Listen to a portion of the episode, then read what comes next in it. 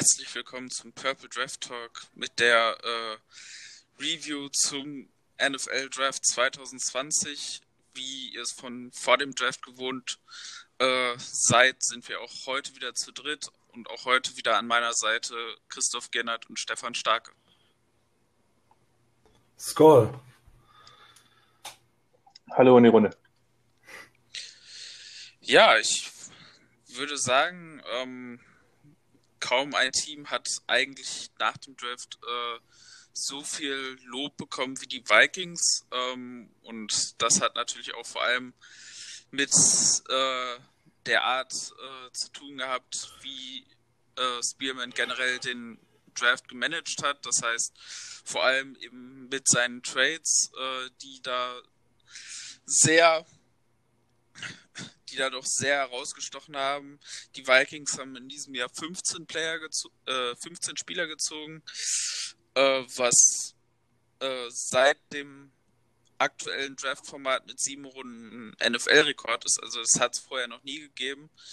Aber da wollen wir natürlich auch erstmal wieder mit äh, den beiden Spielern anfangen, die natürlich äh, in der Klasse so die beiden Zugpferde sein sollen. Und deswegen, auch wenn wer schon zum ersten Tag eine Review nochmal Frage in die Runde generell, wie habt ihr den ersten Tag gesehen ähm, und was erwartet ihr von den beiden gezogenen Spielern jetzt in der kommenden Saison? Ähm, ich bin weiterhin sehr äh, optimistisch. Ich fand den ersten Tag sehr gut. Ähm, Gladney und Jefferson sind zwei tolle Spieler, die beide Day 1 starten werden, wann auch immer diese Day 1 sein wird.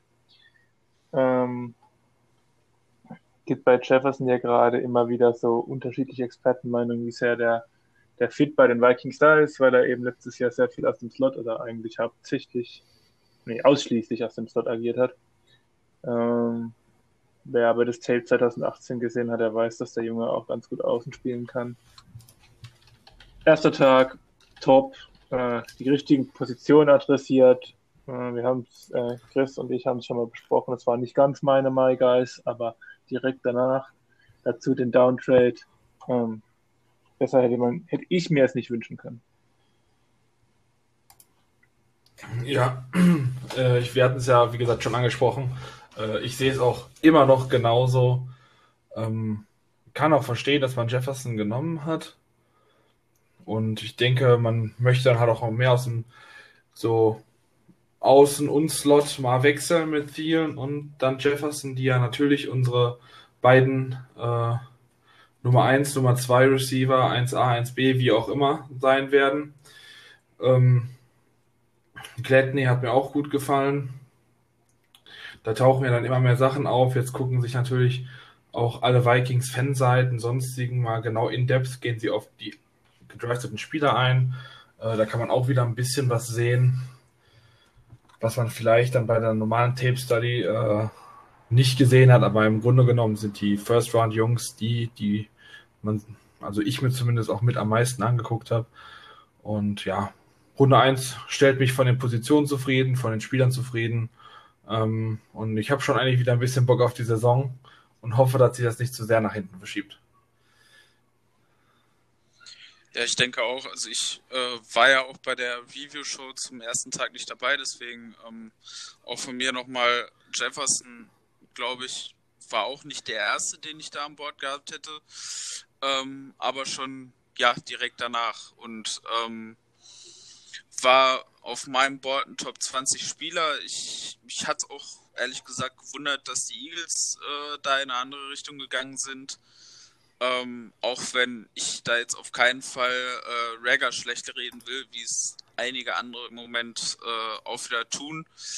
Von denen, die äh, Jefferson gerne in Philadelphia gesehen hätten. Aber ähm, ja, insgesamt hatte ich ja schon gesagt, also ich glaube, wir werden viel Rotation zwischen Jefferson und Thielen sehen. Mal der eine im Slot, mal der andere im Slot. Äh, die werden da schön rumgeschoben, je nachdem, wie es halt gerade passt, wie man das gerade möchte und wie man den Gegner da hinsetzen möchte. Ich glaube generell, dass Jefferson wirklich guter Fit für äh, die Offense von Kubiak ist, weil er halt einfach genau das mitbringt, was du in dieser Offense können musst, sprich präzises Route Running, Konstant Separation ist schnell genug, um auch tief attackieren zu können, auch wenn er jetzt nicht unbedingt als Top Speedstar gehandelt wurde, aber hat genug Speed, um auch tief gefährlich sein zu können. Und das fand ich ist bei Jefferson echt immer so ein bisschen, äh, ja, so ein bisschen untergegangen. Er ist halt auch wirklich gefährlich nach dem Catch und das ist eben auch ein sehr wichtiger, eine sehr wichtige Komponente in dieser Art Offense, ähm, dass du halt auch nach dem Catch viel machen kannst und Jefferson hat äh, 25 Tackles äh, vermieden, beziehungsweise also für 25 Miss-Tackles gesorgt, was äh, glaube ich, der viertbeste Wert innerhalb der Klasse war. Ich glaube, nur zwei verpasste Tackles ähm, hinter CD Lamb, wenn ich das richtig im Kopf habe. Also ähm, da in der Kategorie, obwohl da irgendwie relativ wenig drüber geredet wurde, schon auch sehr stark. Ich glaube, das wird ein wichtiger Teil eben jetzt auch äh, dieses Jahr in unserer Offense sein. Und danach Gladney, da war es in dem Fall so, dass ich auch Fulton höher auf dem Board gehabt hätte, aber der ist ja offensichtlich von der NFL deutlich, deutlich niedriger angesehen worden, wenn ich bedenke, dass der erst ganz am Ende der zweiten Runde gegangen ist. Also irgendwie ähm, scheinen da die öffentliche Meinung und die Meinung der NFL doch deutlich auseinandergegangen zu sein. Es kann natürlich auch sein, dass er halt in den Interviews, äh, im Interviewprozess sehr schlecht abgeschnitten hat. Das ist halt eben immer genau das, was du beim Combine eben auch immer nicht mitkriegst. Ähm, ansonsten ist es auch, was Trades anging, eigentlich mit äh, das beste Szenario gewesen. Du hast einen Pick in der ersten Runde, den man genommen hat, einen Pick, bei dem man äh, kurz zurückgetradet ist, dafür zwei zusätzliche Picks bekommen hat, Runde 4, Runde 5, äh, zusätzlich da zu dem 31. Pick, an dem man dann Gladney genommen hat. Also ich denke, auch das äh, war sehr positiv und deswegen gibt es da nicht viel, worüber man sich da beschweren kann. Und deswegen würde ich mal sagen, fang, äh, schauen wir mal auf Tag 2 und natürlich jetzt erstmal vor allem äh, auf die zweite Runde. Äh, da die Frage erstmal an Christoph. Was ist deine Meinung da zu dem Ezra Cleveland Pick? Also, ich finde Ezra Cleveland ab Ende Runde 2, da wo wir ihn geholt haben, finde ich ihn äh, talent-wise auch okay. Also da gehe ich damit auf jeden Fall äh, konform.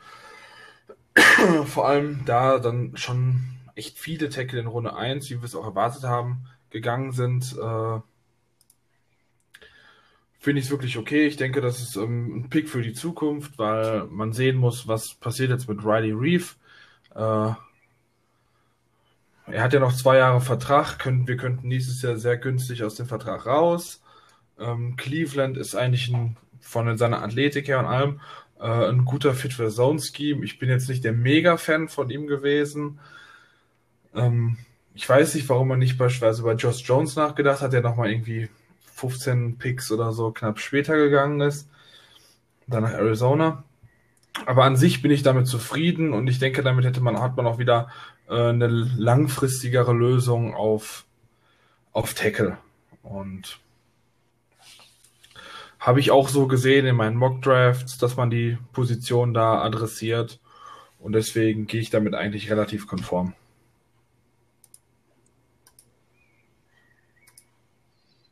Ja, ähm, ich hänge da mich ein bisschen hinten dran. Also erstmal muss man sagen, die Vikings waren wohl wirklich sehr stark an Trent Williams interessiert. Ähm, gibt dann unterschiedliche Optionen oder unterschiedliche Gerüchte, was dann, warum es dann am Ende nicht äh, gereicht hat. Ähm, die Redskins wollten wohl einen Second und die Vikings wollten den, wollten den nicht zahlen, also einen Zweit Zweitrunde, der eben dann zu Cleveland wurde. Anders hieß es mal kurz, dass Williams nicht nach Minnesota wollte, was er bzw. sein Agent dann wieder dann wieder ähm, negiert haben. Mhm, ich finde den Cleveland-Pick äußerst, äußerst sinnvoll, auch in Bezug, dass man diesen Pick dann nicht für Trent Williams abgibt, weil der Williams sehr wahrscheinlich 2020 der bessere Offensive Tackle ist, aber auch ein bisschen in die Zukunft gedacht ist Cleveland der bessere Spieler. Ähm, ist einfach ein herausragender Pass-Protector, was mich ein bisschen verwundert hat, dass gerade die Vikings den nehmen, wo durch das Outside Zone Scheme klar auf Athletik setzt, aber eben auch auf gute Run-Blocker, was er jetzt nicht unbedingt ist. Ähm, war in Boise State natürlich auch nicht der schwierigsten, den schwierigsten Gegnern ausgesetzt, aber mir gefällt, dass er ein Athlet ist, dass er eben ein guter Pass-Protector ist und ich konnte mit mit dem Pick ähm, durchaus sehr gut leben. Ja, also ich denke, ich bin ein bisschen tiefer bei ihm, als es viele andere waren. Bei mir, äh, ja, ich, ich fand ihn in Press Protection okay, aber nicht so gut, wie ich ihn gerne gesehen hätte. An dem Punkt, an dem wir ihn genommen haben, vor allem davon ausgehend, dass man ja im Moment wenn man sich die O-Line anguckt, schon irgendwie hoffen muss, dass der relativ schnell als Starter fertig ist. Und wenn ich mal überlege, dass es dieses Jahr ja auch keine Offseason so wirklich gibt und auch nur ein sehr spärliches Offseason-Programm, ist es gerade eben für so Spieler, die halt äh, sehr stark davon profitieren würden, halt in einem äh, eben auch in einem NFL-Programm für Athletik und Kraft erstmal reinzukommen, ähm, etwas, was, glaube ich, schwierig wird. Und deswegen bin ich auch mal gespannt, ob wir tatsächlich am Ende Cleveland dieses Jahr schon als Starter sehen werden. Wenn ja, äh, mit welchem Erfolg wir ihn da sehen werden. Also das wird sehr spannend und ähm, grundsätzlich klar, der Fit ist absolut da, der passt perfekt in unser Schema rein. Ähm, deswegen kann ich damit auch wirklich leben. Das jetzt letztens schon mal gesehen, wo jemand gesagt hat, wenn er jetzt startet, ja, dann haben die Vikings mal eben schnell das mit Abstand athletischste äh, Tackle-Do der Liga und das ist mit Sicherheit auch irgendwie wahr. Ähm, na, nahezu, ich würde Philadelphia da jetzt noch reinwerfen mit, äh, mit Dillard und, und Lane Johnson, aber ansonsten würde ich schon sagen, dass das eben da in die Richtung geht, ich habe, muss ich ganz ehrlich sagen, wenn ich mir äh, Clevelands Tape mit O'Neills Tape vergleiche, dem er ja oft verglichen wird, fand ich schon, dass O'Neill noch der etwas bessere Passblocker war, als er aus dem College gekommen ist, obwohl da jetzt der Unterschied nicht sehr groß ist. Aber ja, insgesamt am Ende der, Runde, der zweiten Runde kann ich damit absolut leben. Ähm, dann hat es am zweiten Tag noch einen zweiten Pick gegeben. Es hätte eigentlich drei Picks gegeben, wenn die Saints nicht uns ihren ganzen Draft geschenkt hätten. Aber den zweiten Pick hat es eben am zweiten Tag noch gegeben in der dritten Runde mit Cameron Densler, der zweite Cornerback, den wir gezogen haben. Stefan, wie ist deine Meinung zu ihm? Boah, das ist vielleicht mein Lieblingspick in diesem Draft. Ähm, zusammen mit einem in der siebten Runde noch. Ähm, Denzler hat ein Top-Tape. Also ähm, der Junge ist sehr schmächtig für einen Cornerback, wo er ähnlich, äh, äh, ähnlich wie Cleveland äh, Masse zulegen muss und Kraft. Aber der hat ein Top-Tape. Ähm, vor dem Combine war der Ende erste Runde Hype. Mhm hat auch gegen größere, stärkere Wide Receiver echt sein Mann gestanden und hat da toll gespielt. Ähm, dann kommt halt die Combine, wo er irgendeine 4-6 irgendwas läuft, was für einen Corner wirklich nicht gut ist. Und ähm, fällt natürlich dementsprechend. Äh, ich wüsste jetzt nichts anderes von ihm, ob er Medicals hat oder Character, glaube ich nicht. Ähm, ja, und geht dann Ende Runde 3 zu uns. Ähm, ist ähm, ja, Ende Mitte der Runde 3 eher. Ist, ähm, wie gesagt, toller Corner, der Outside spielen kann, primär Outside spielt, ähm, mit dem maximal vieles anfangen kann. Äh, ich habe sie wirklich gefordert, unter anderem bei Cornerbacks. Das war der zweite wichtige Schritt und ähm, für mich ist das tatsächlich vielleicht nicht ein Day-One-Starter, aber ich bin mir ziemlich sicher, dass der so ab Mitte der kommenden Saison irgendwann für die Vikings starten wird und ähm, toller Pick für mich. Ja. kann ich mich anschließen. Ähm, was bei ihm halt, finde ich, heraussticht, ist, dass er äh, ein super Spielverständnis und wunderbare Instinkte hat. Ähm, sein größtes Problem ist halt, dass, und ich glaube, deswegen ist er auch bis ans Ende oder Mitte Runde 3 wegen der Compensatory Picks gefallen, weil er irgendwie Probleme hatte äh, beim Combine und auch so ein bisschen mit seiner Athletik. Aber gerade äh, in der Defense habe ich Instinkt äh, auch ein bisschen höher gerankt auf meinem Value Chart und da ist er einfach super. Also wenn man sich alleine mal sein Tape gegen LSU anguckt, die letzte Saison so ziemlich die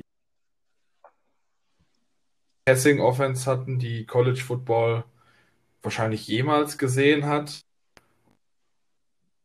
Gegen Jamal Chase, der nächste Saison, wenn er sich nicht verletzt, auch definitiv ein Nummer 1, äh, Runde 1 Pick sein wird. Ja, würde ich mal sagen, der Junge kann was. Und ich denke, damit haben wir einen sehr interessanten Cornerback-Room, der unglaublich jung, aber auch wahnsinnig talentiert ist. Und hoffen wir mal, dass Simmer daraus was machen kann.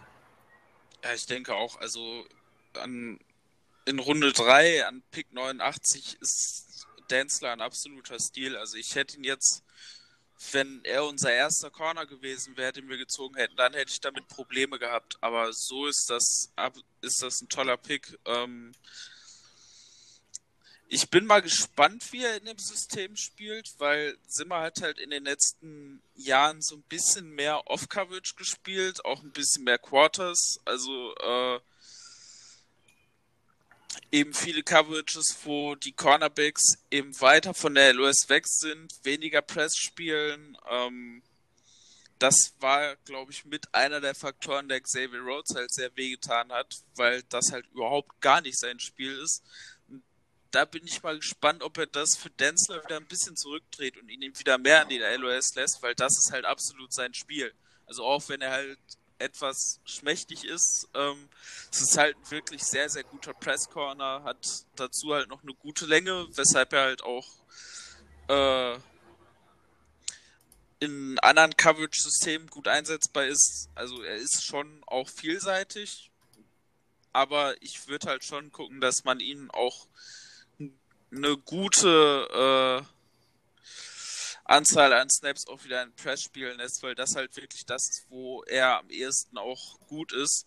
Und ich bin mal gespannt. Die Vikings haben ja in, den, haben ja in der letzten Saison auch so ein bisschen Cornerback-Rotation gemacht. Ich kann mir vorstellen, dass man das dieses Mal wieder tut und dass man gerade in den ersten Wochen ähm, Denzler vor allem dann bringt, wenn man in der Red Zone ist, weil da halt auch die äh, leichten Speed-Probleme, die jetzt nicht so groß sind, wie das Combine es vermuten lässt, aber schon ein bisschen da sind, eben auch äh, so ein bisschen maskieren kann, weil du halt in der Red Zone nicht mehr ganz den Platz hast für, äh, für das tiefe Passing Game. Und dazu habe ich halt auch eine Statistik gesehen, dass er halt auch im College schon äh, in der Red Zone extrem effektiv war und dass er halt dieses Jahr in der Red Zone insgesamt 14 Mal in seinen Coverage geworfen wurde und dabei hat es einen Catch gegeben.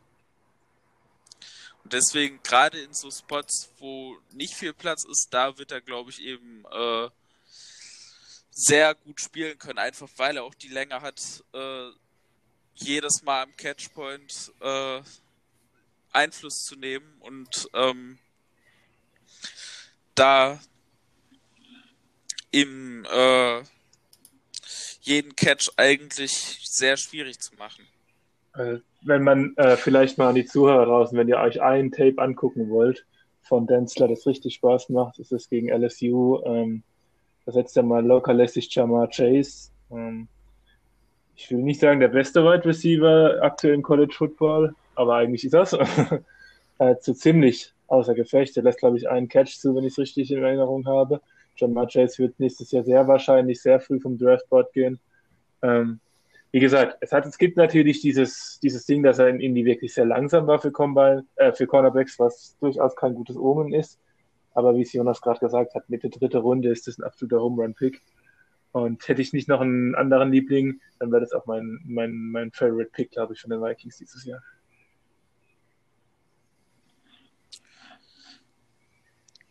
Dann gab es ja am Ende der dritten Runde noch äh, eine kleine Überraschung, nicht die Tatsache, dass äh, Spearman zurückgetradet hat. Das habe ich mir eigentlich schon gedacht, vor allem nachdem die Browns äh, Jordan Elliott genommen haben und äh, auch McTelvin Agim gegangen ist und deswegen auch äh, eben Interior Passwasher, was denke ich schon auch in gewisser Weise eine Priorität war und ich bin gespannt. Ich würde es spannend finden zu wissen, ob äh, Spearman äh, Danzler gepickt hätte, wenn Elliott noch an Bord gewesen mhm. wäre. Aber äh, der Downtrade, wie gesagt, war nicht sehr überraschend. Überraschend war dann eher, was die Vikings dafür bekommen haben, nämlich mal eben den gesamten Tag 3 der Saints mit vier Picks. Jeweils äh, eben Picks in der, äh, in der vierten, fünften, sechsten und siebten Runde, was natürlich ein absoluter Mega-Return war was eben dazu geführt hat, dass die Vikings dann am Ende ähm, am Ende zwischenzeitlich mit 17 Picks dagestanden haben. Ähm, und das eben dafür, dass man nur in Anführungszeichen 27 Spots zurückgegangen ist äh, in der Mitte des Drafts, was eben da dann eben nicht mehr ganz den Wert hat. Ähm, mal nochmal noch mal die Frage auf, was ihr von dem Draft haltet, auch wenn die Antwort dann natürlich ziemlich offensichtlich äh, von dem Trade haltet, auch wenn die Antwort dann natürlich ziemlich offensichtlich ist. Ja, ist ein absolut. Mach du ruhig, Gustav. Ja, also ja, es ist absoluter Heist. Also da hat, äh, um es mit irgendeinem Film oder sonst was zu, äh, zu vergleichen, da hat, da hat Speedman so einen Oceans 11 durchgezogen. Ähm, und den Saints einfach quasi alles weggenommen, was sie noch hatten. Äh, Fun Fact, den man vielleicht jetzt schon mal einstreuen konnte, die Saints sind ja dann trotzdem haben sie ja nochmal gepickt, weil sie in den Draft zurückgekommen sind und ähm, haben dann aber mit den äh, Texans getradet, hätten aber auch mit uns getradet, nochmal einen Pick fürs nächste Jahr. Also äh, Spearman hat da richtig viel Kapital rausgeholt und deswegen bin ich mit dem Trade mehr als zufrieden. Also was man daraus gekriegt hat, das. Also ich weiß auch nicht, warum die Saints, also die scheinen sich ja richtig in dem dann gepickten Adam Troutman verliebt zu haben. Denn finde ich, war schon wirklich ja, richtig also toll. Absolute No-Brainer, dass man das macht. Ähm, vier Spieler, vier Picks dafür zu kriegen. Ähm, da gibt es überhaupt keine Frage, dass man da die Saints ausgezogen hat. Die Saints argumentieren damit, dass sie angeblich, äh, dass sie eines der besten Rooster der NFL haben. Das haben sie sicherlich auch. Aber jeder Kader hat seine Schwächen und ähm, hätte ich niemals gemacht. Und wären wir an der Stelle der Saints gewesen, hätte ich Spielman aber böse Worte äh, hinterhergerufen. So können wir nur davon, äh, man, man muss überlegen, wir hatten 15 Picks, das sind einfach mal zwei Draftklassen. Ja? Eine normale Draftklasse hat sieben, ähm, so die Standard, mit einem Compensatory Pick vielleicht acht. Aber das sind einfach zwei Draftklassen, die man sich da gegönnt hat und ja noch gleichzeitig noch äh, in, im Draft 2021 schon wieder Kapital gescheffelt hat. Also ohne Frage. Ja, ich finde auch dieses Argument immer mit dem, ja, man hat ja schon einen der besten Kader der Liga.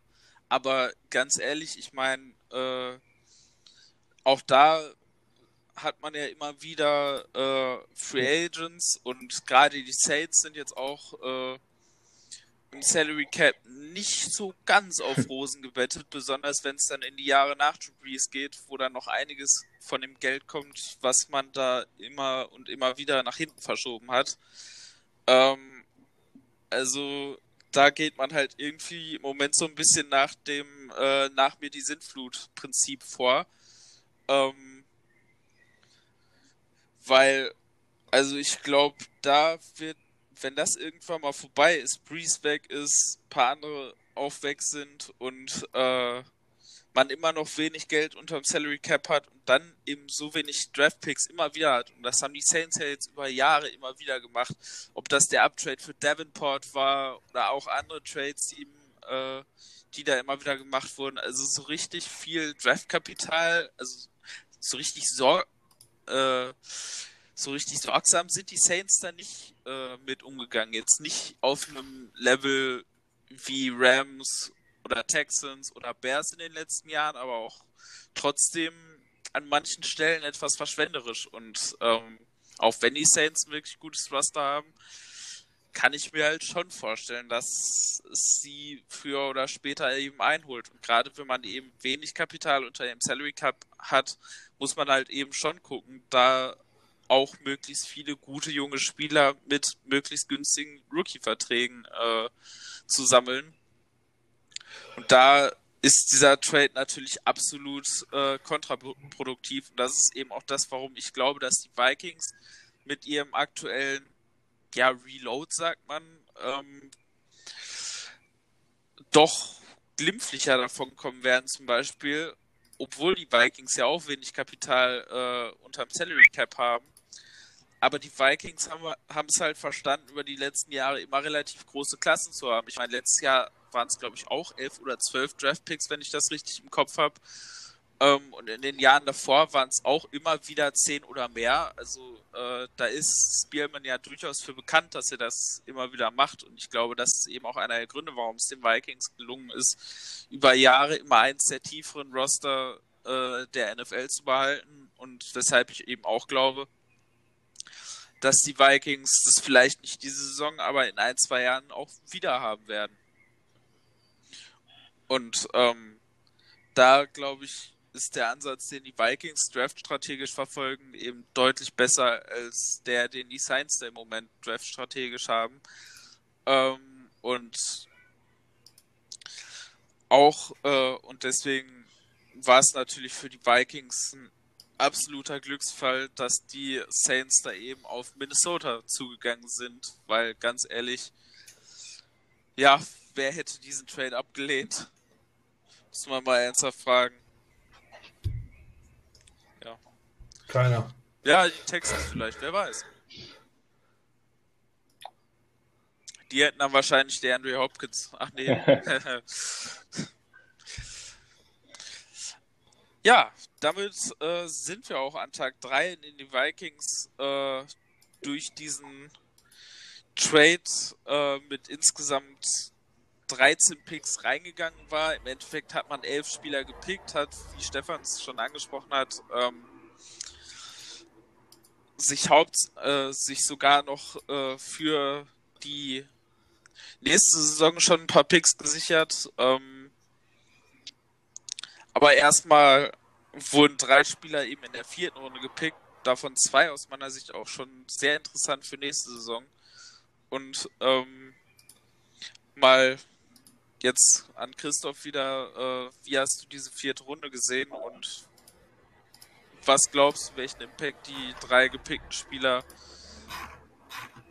möglicherweise schon in der nächsten Saison haben können? Die vierte Runde hat mir nicht hm, noch ganz gut gefallen. Ich sag mal so als erstes DJ Wonnum, hm, ja, von dem bin ich jetzt nicht so mega überzeugt. Ähm, da kamen dann direkt schon während des Drafts die Vergleiche, ja, er wäre ja äh, vergleichbar mit Daniel Hunter. Vielleicht von seinen Measurables, ja, aber sonst fand ich, war Hunter schon das deutlich bessere Prospect. Ähm, aber es ist ja wohl so, dass äh, unser jetzt Defensive Co-Defensive Coordinator und auch eigentlich Defensive Line Coach Andrew Patterson den total gerne haben wollte. Und ja, wenn wir in den letzten Jahren eins geschafft haben, dann war das herausragend gut, Defensive Linemen zu entwickeln. Und Bonham hat wohl die Qualität, auch aus South Carolina, ja, er kann äh, überall an allen anderen Positionen, äh, an, an mehreren Positionen spielen, man kann ihn gut hin und her schieben. Ähm, hatte im College natürlich auch einen fantastischen Nebenmann mit Javon Kindler, der in Runde 1 an Platz 14 gegangen ist. Ähm, an sich wie gesagt, nicht mein, nicht mein absoluter Wunsch. Aber da dann auch direkt im Zug davor an die Jacksonville Jaguars Ben Bartsch, den ich sehr gerne gesehen hätte, äh, gegangen ist, ganz okay.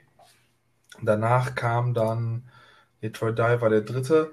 Danach kam dann James Lynch äh, von Baylor.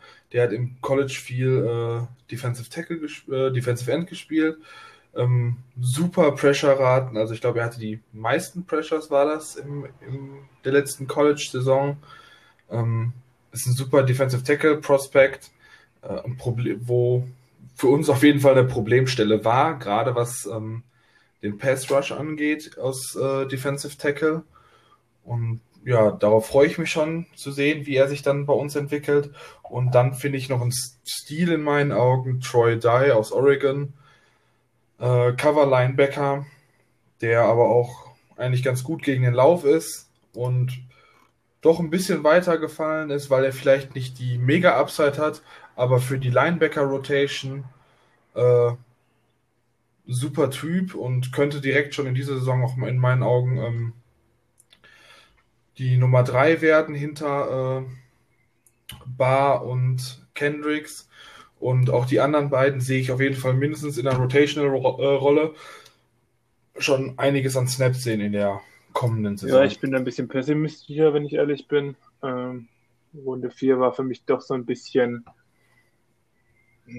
ja, es gab einfach die Chance, den, den Draft zu veredeln und man hat es irgendwie verpasst, meiner Meinung nach. Es liegt weniger sogar an den Spielern, die gepickt wurden, anstatt an deren Alternativen. Ähm, DJ Wonum ist für mich, glaube ich, der schlechteste Pick im, im ganzen Draft für die Vikings. Ich sehe jetzt zumindest keinen, der mir jetzt auf die Schnelle ins Auge springt, der schlechter ist. Also, ja, das Combine war ordentlich. Es war nicht das Combine eines Daniel Hunters, aber vor allen Dingen spielt er auf Tape einfach nicht so athletisch. Ne? Da fehlt schon einiges. Ähm, James Lynch ist ein guter Spieler in Baylor gewesen. Ich weiß nicht so ganz, wo er in der NFL spielt. Wahrscheinlich eher Inside und dann wahrscheinlich auch nur ein Passing Down, was mir persönlich weniger ausmacht.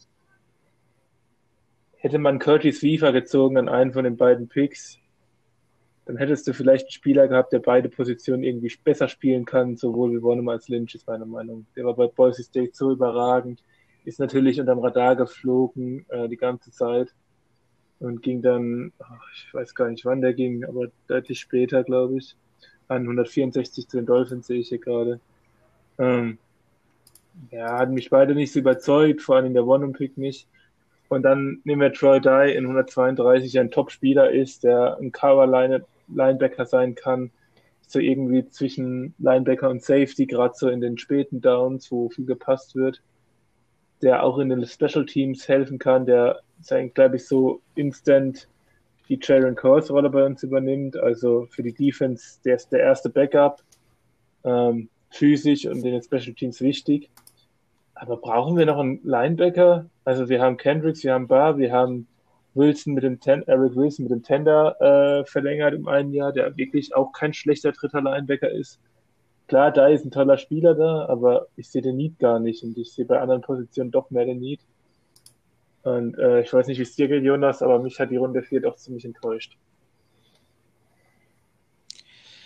Also ich muss ganz ehrlich sagen, ich fand die vierte Runde, abgesehen von dem Wonum-Pick, eigentlich noch ganz okay.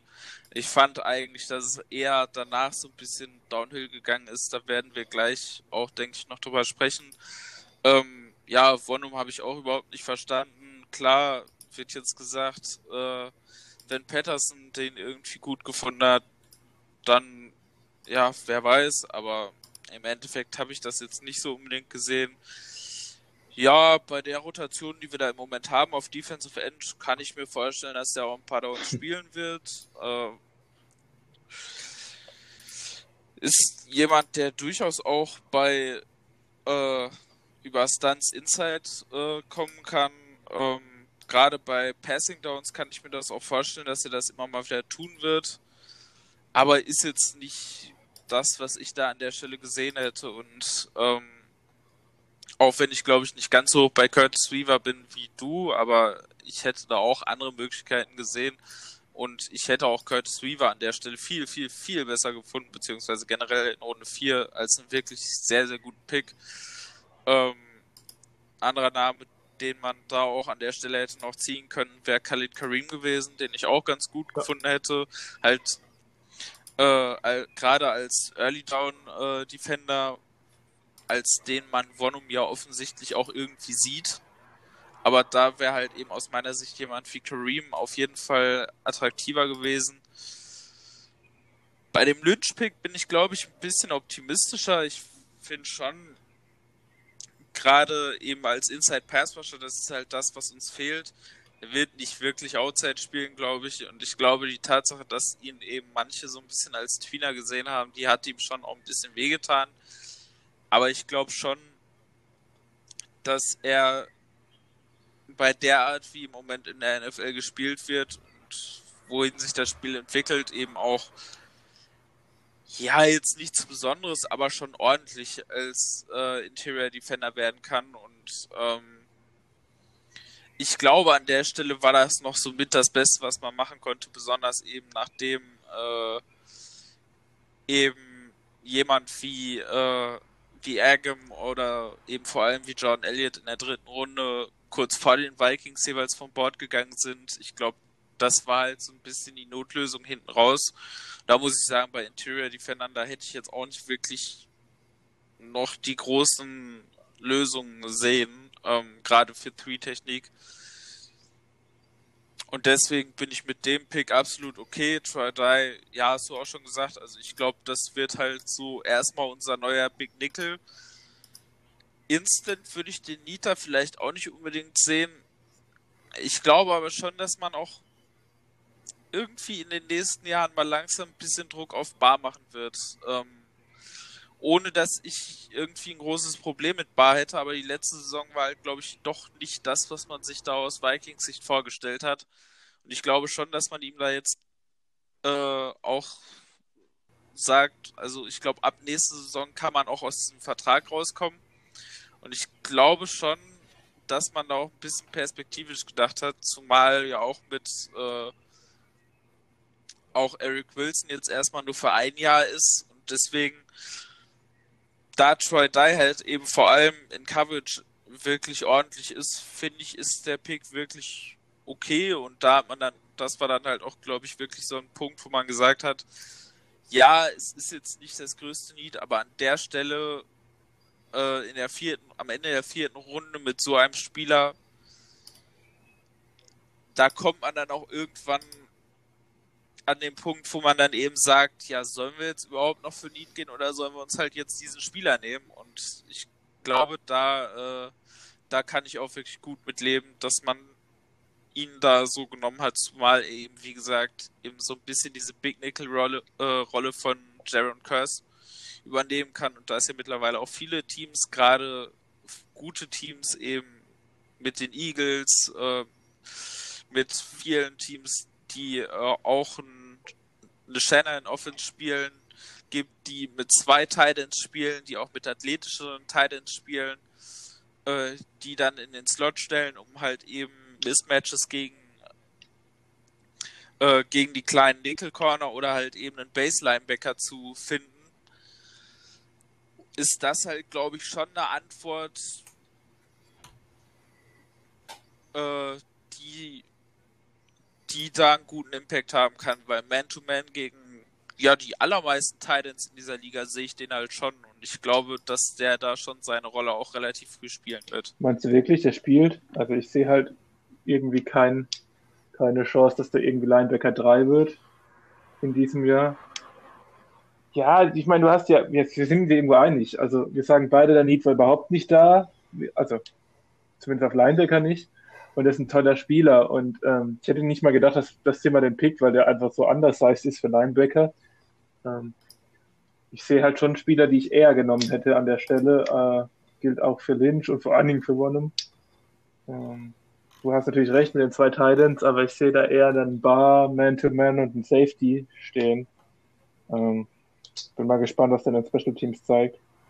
Ähm, ist sicherlich, also ähm, da ist sicherlich der beste von den drei Viertrunden-Picks für mich. Aber mögen tue ich die irgendwie alle nicht. Ja, und dann.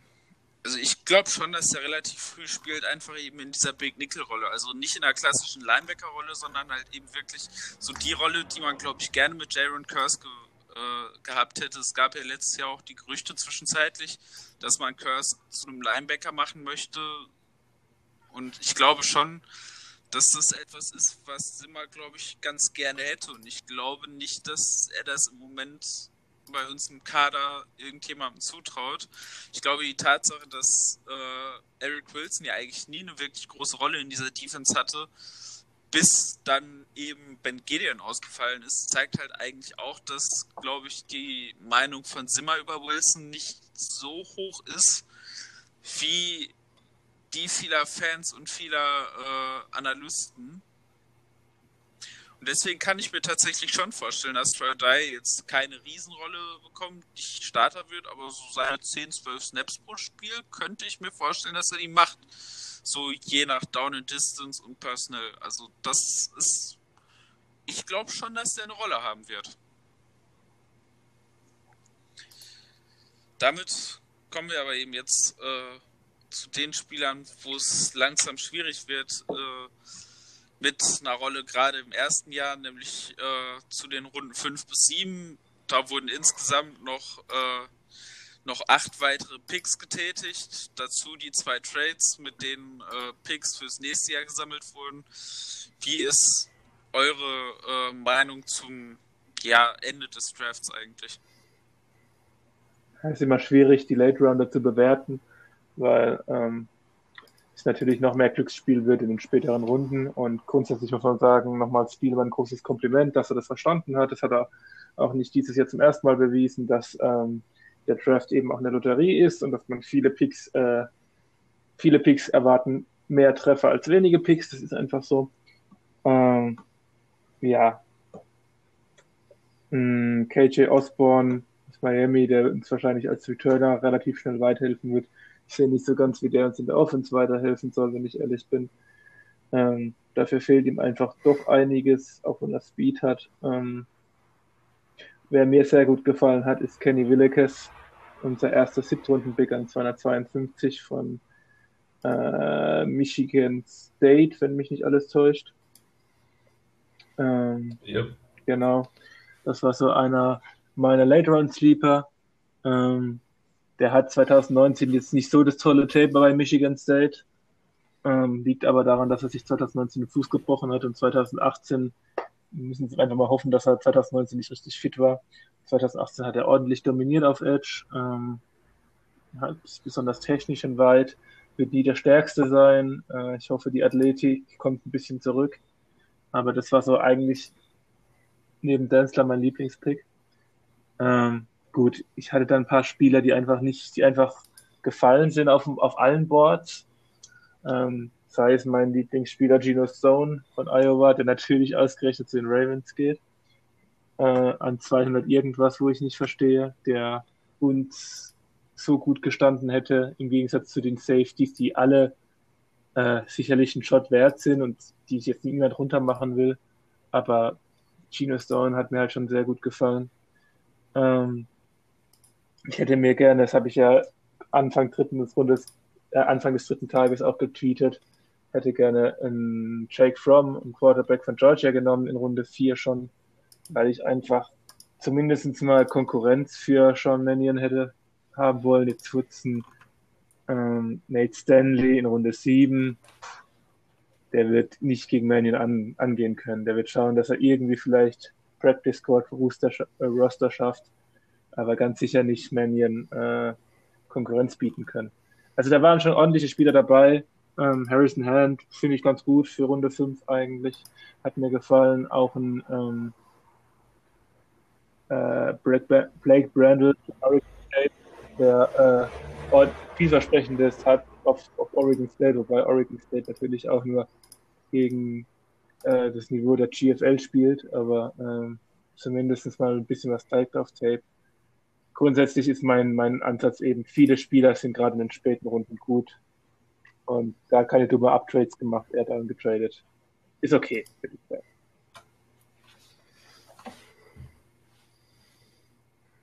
Ja, würde ich auch sagen, viele Spieler verhindert äh, halt, dass du dich irgendwie in der undrafted Free Agency in irgendwelche Bidding Wars begeben musst. Ähm, äh, so an sich ist auch Willikis der einzige, der bei mir so ein bisschen heraussticht. Ähm, ich denke mal, mit den zwei Picks dann noch, die in vier gekommen sind, hast du wieder eine interessante ähm, jüngere Gruppe in der Defensive Line. Ich hoffe, dass, wie gesagt, wir uns da ganz gut entwickeln können. Sonst für mich keiner der Picks, der wirklich herausgestochen hat. Ich hätte lieber noch einen, äh, ja, einen besseren Receiver gesehen, weil für mich ist ähm, Osborne auch nur wirklich ein Return-Guy oder mal für ein, zwei Spielzüge. Ähm, ja,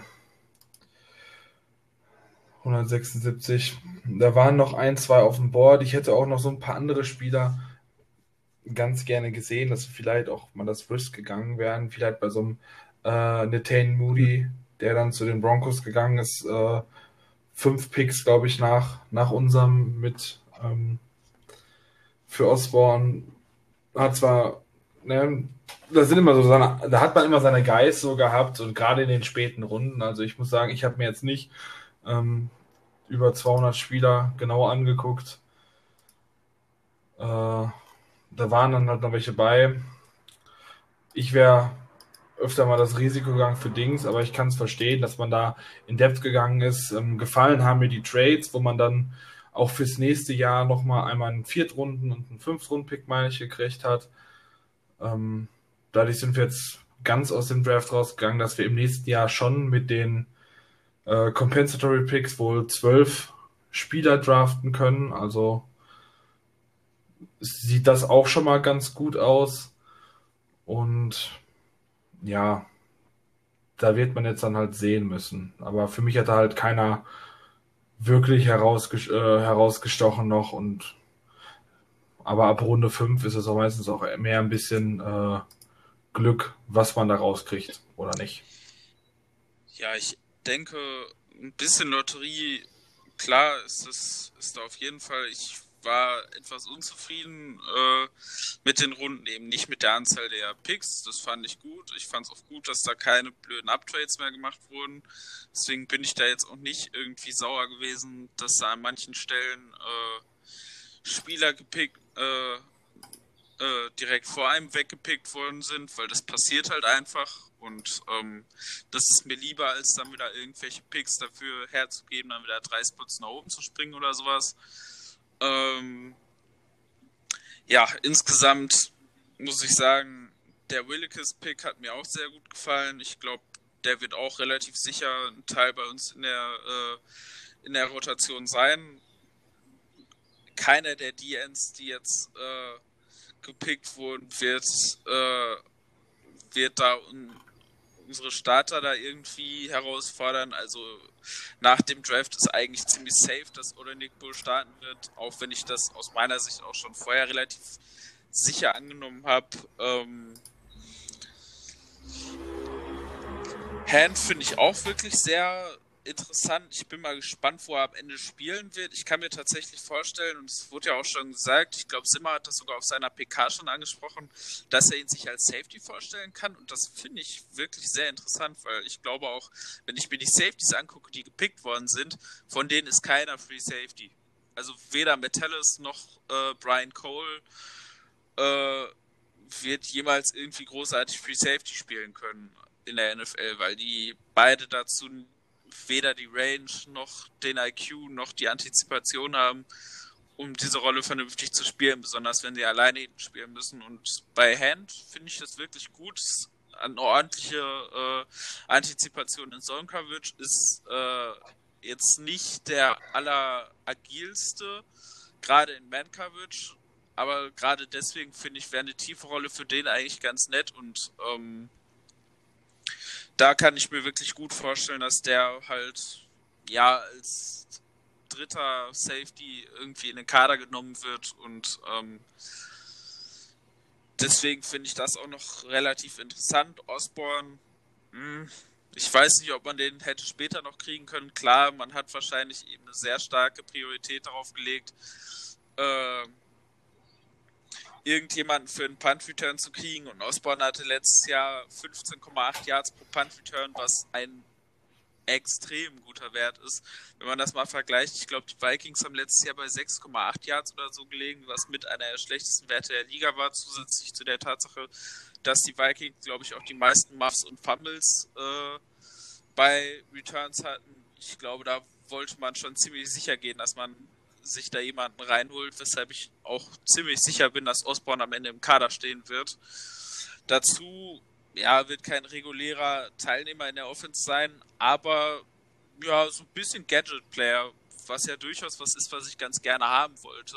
Ähm, ist ein ordentlicher Runner nach dem Catch, ist auch wirklich kräftig, wird, glaube ich, auch in den Special Teams, auch außerhalb äh, seiner Return-Fähigkeiten ähm, eine Rolle spielen, einfach aufgrund der Tatsache, dass er halt äh, auch ein ordentlicher Blocker ist und physisch halt äh, sehr kräftig für einen Receiver.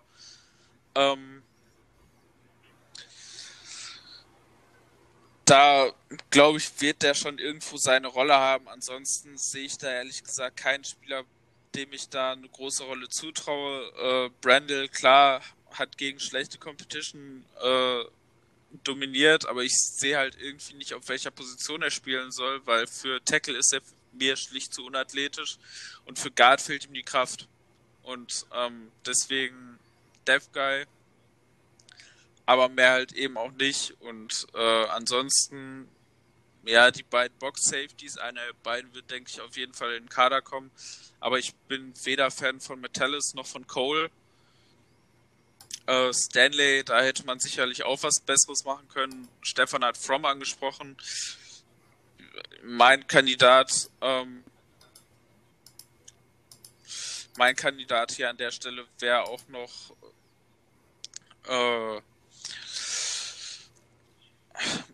wäre auch noch Anthony Gordon äh, Gordon gewesen, ja, der Name lag mir jetzt auf der Zunge, der undrafted mhm. ist, was ich überhaupt nicht verstanden habe, wie das passieren konnte. Also in der siebten Runde mit Gordon statt Stanley zu gehen, das wäre ein Home Run gewesen für, ja. äh, für den Backup-Quarterback-Job. Und Kyle Hinton, ja, da kann ich bedingt nur was zu sagen, weil es von dem halt echt wenig Tape gibt, was man so findet. Ähm, ist halt auch so jemand gewesen, der halt in der Division Tour halt so schlechte Konkurrenz eben da durch die Gegend geworfen hat. Ist auch wohl ein ziemlich guter Athlet. Äh, ist, kommt aus der Leichtathletik, was jetzt für einen Offensive Liner nicht unbedingt typisch ist. Ähm, ich weiß nicht genau, was der da genau gemacht hat. War wahrscheinlich irgendwo irgendein Werfer. Ähm, ja, aber halt eben athletisches Projekt, aber ich weiß nicht, ob der jemals mehr werden wird. Ähm, was mir gefehlt hat, war auf jeden Fall ein dritter Wide Receiver. Auch weil wir, wie ich das so verstanden habe, alle nicht von Osborne so begeistert waren. Und es gab durchaus noch Potenzial. Es gab einen Hightower, der äh, fairerweise einfach nur schnell ist und nicht physisch, der nach Philly gegangen ist. Es gab einen Anthony Golden, Golden Gandy, der so ziemlich das Gegenteil ist, physisches Monster, aber noch nicht so weiß, wie er Separation kreiert.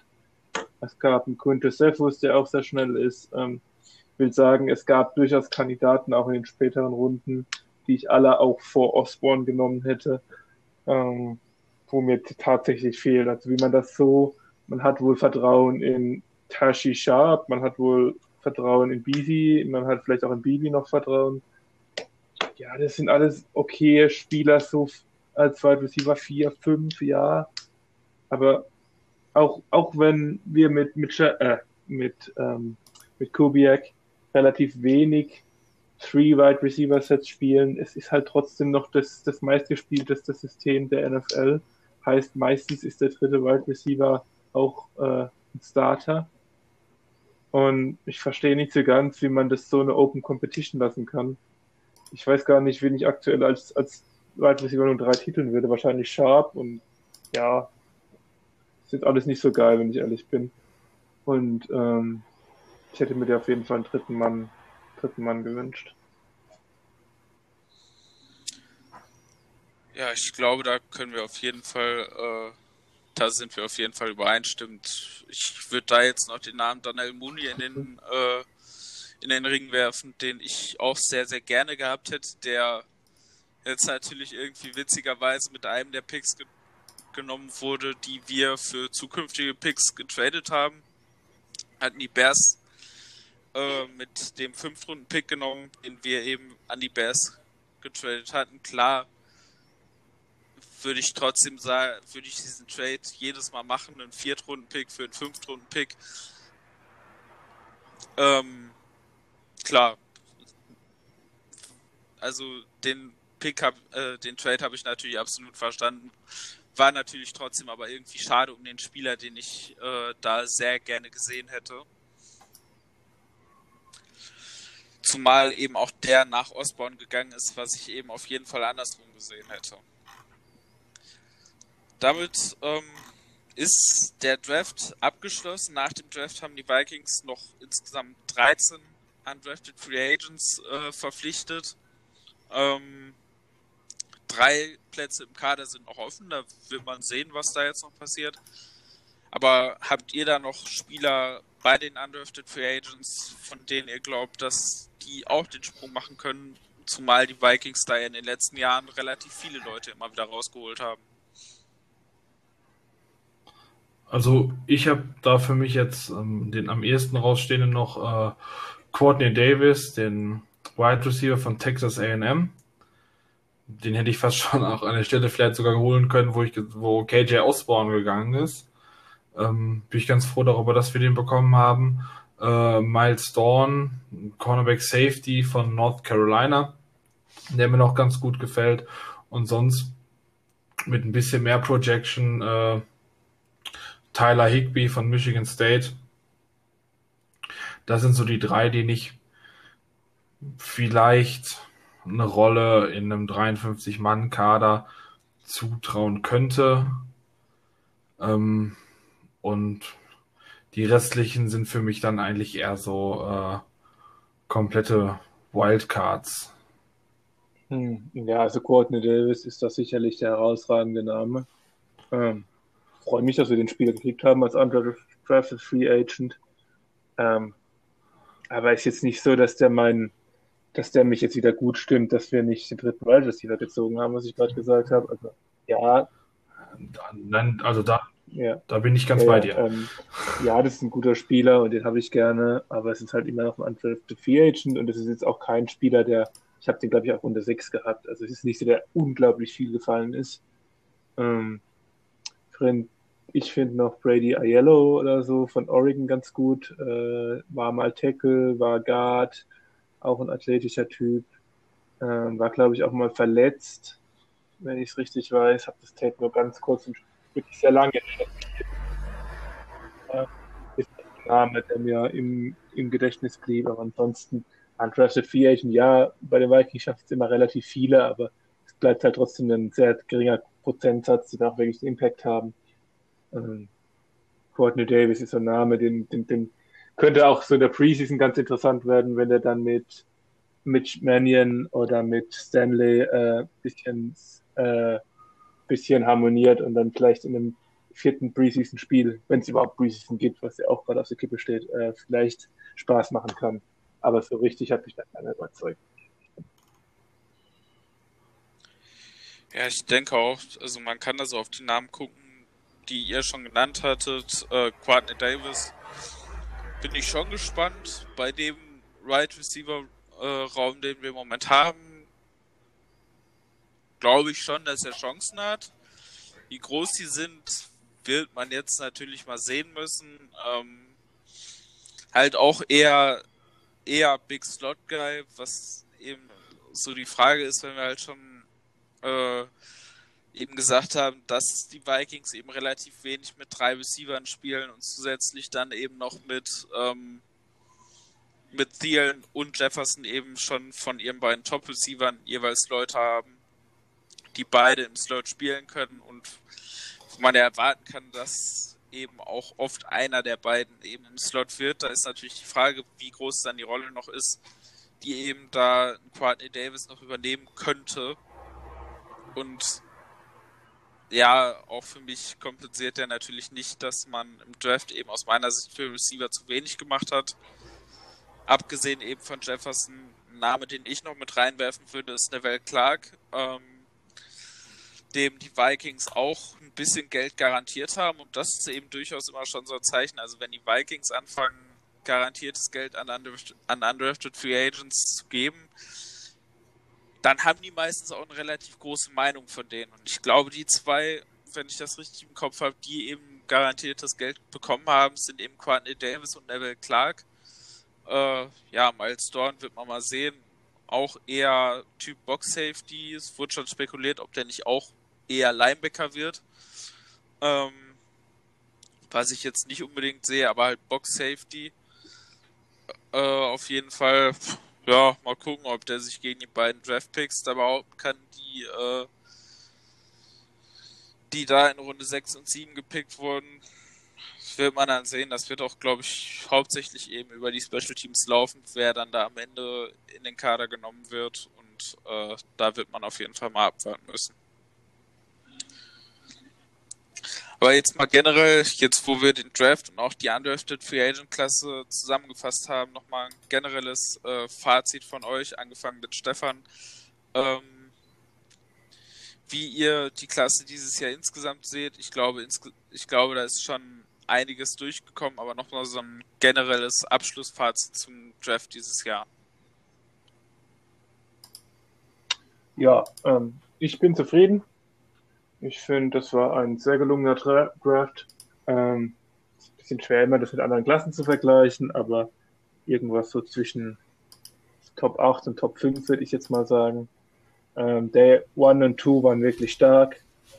Äh, am dritten Tag hat dann die Leistung doch ein bisschen nachgelassen, meiner Meinung nach, äh, die Auswahl. Aber äh, man hat eben diesen Rekord aufgestellt, der äh, wirklich was zu bedeuten hat, meiner Meinung nach. Und jeden Fall verstärkt. Die Corner Pick vor vorher als danach. Ähm, schon, schon, schon eine Riesenänderung und ähm, bin wirklich sehr zufrieden.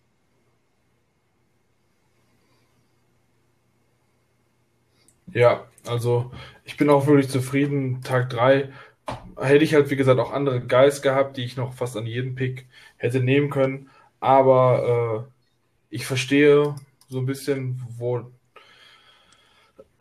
wo die Vikings hin wollten. Ähm, ich finde es gut, dass wir es für nächstes Jahr auch nochmal die Picks geholt haben. Das muss man auf jeden Fall äh, auch mit reinnehmen in die gesamte Draft-Bewertung.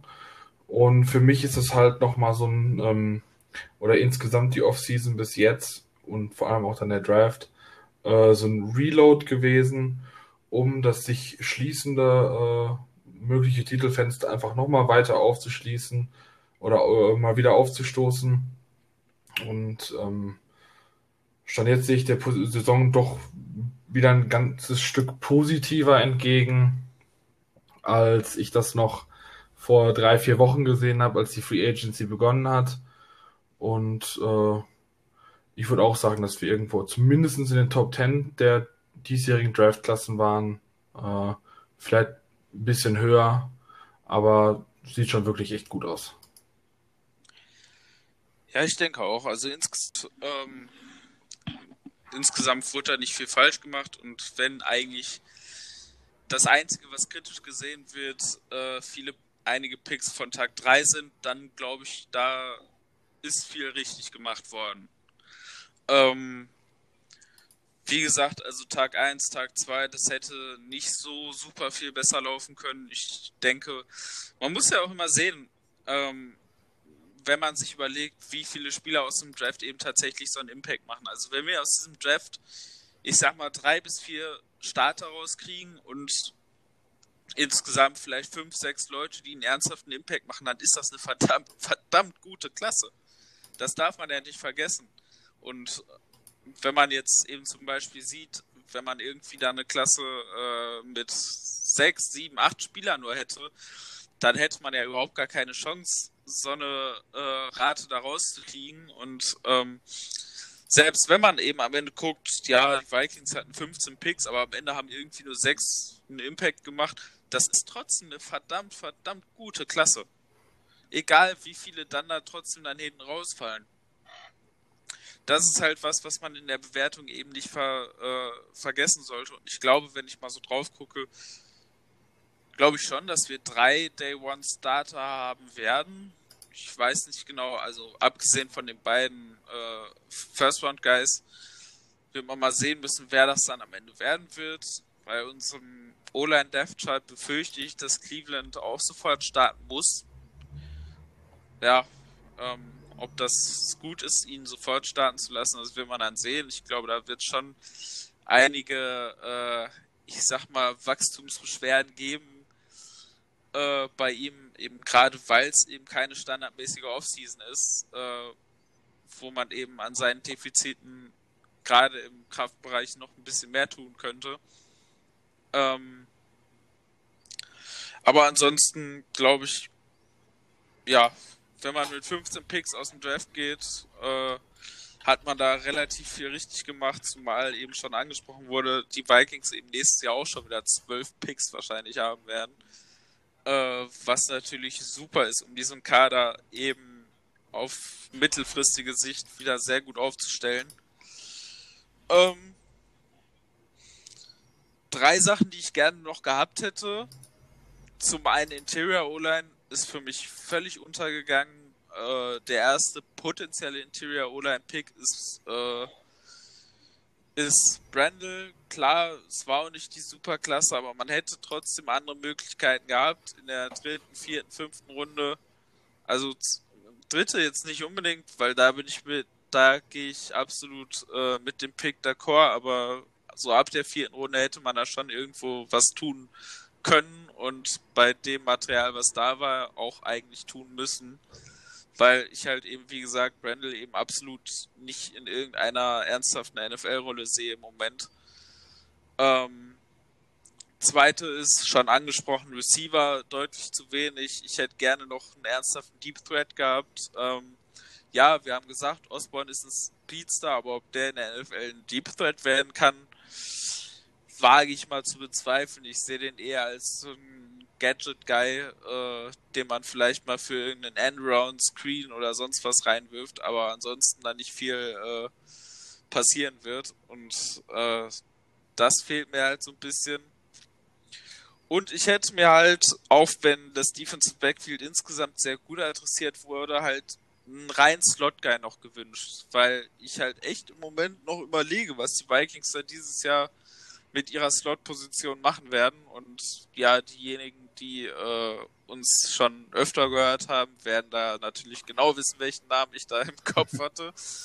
ähm, aber auch abgesehen von Amik Robertson, glaube ich, gab es genug Möglichkeiten für einen guten Slot-Guy. Also ich muss auch sagen, dass der Eagles-Pick mich dann doch echt gestört hat mit Kayvon Wallace, weil das, glaube ich, der auch, glaube ich, ein richtig guter Slot-Defender werden wird, ähm, den ich auch sehr, sehr, sehr gerne bei den Vikings gesehen hätte. Ähm, ja, das fehlt mir halt auch so ein bisschen. Ich glaube, im Moment läuft so ein bisschen darauf hinaus, dass Mike Hughes eventuell der Nickel-Defender werden könnte, aber irgendwie, ja, so einen klaren äh, Favoriten einen klaren Plan dahinter sehe ich halt im Moment nicht. Und äh, da ich jetzt seit Wochen auch immer wieder äh,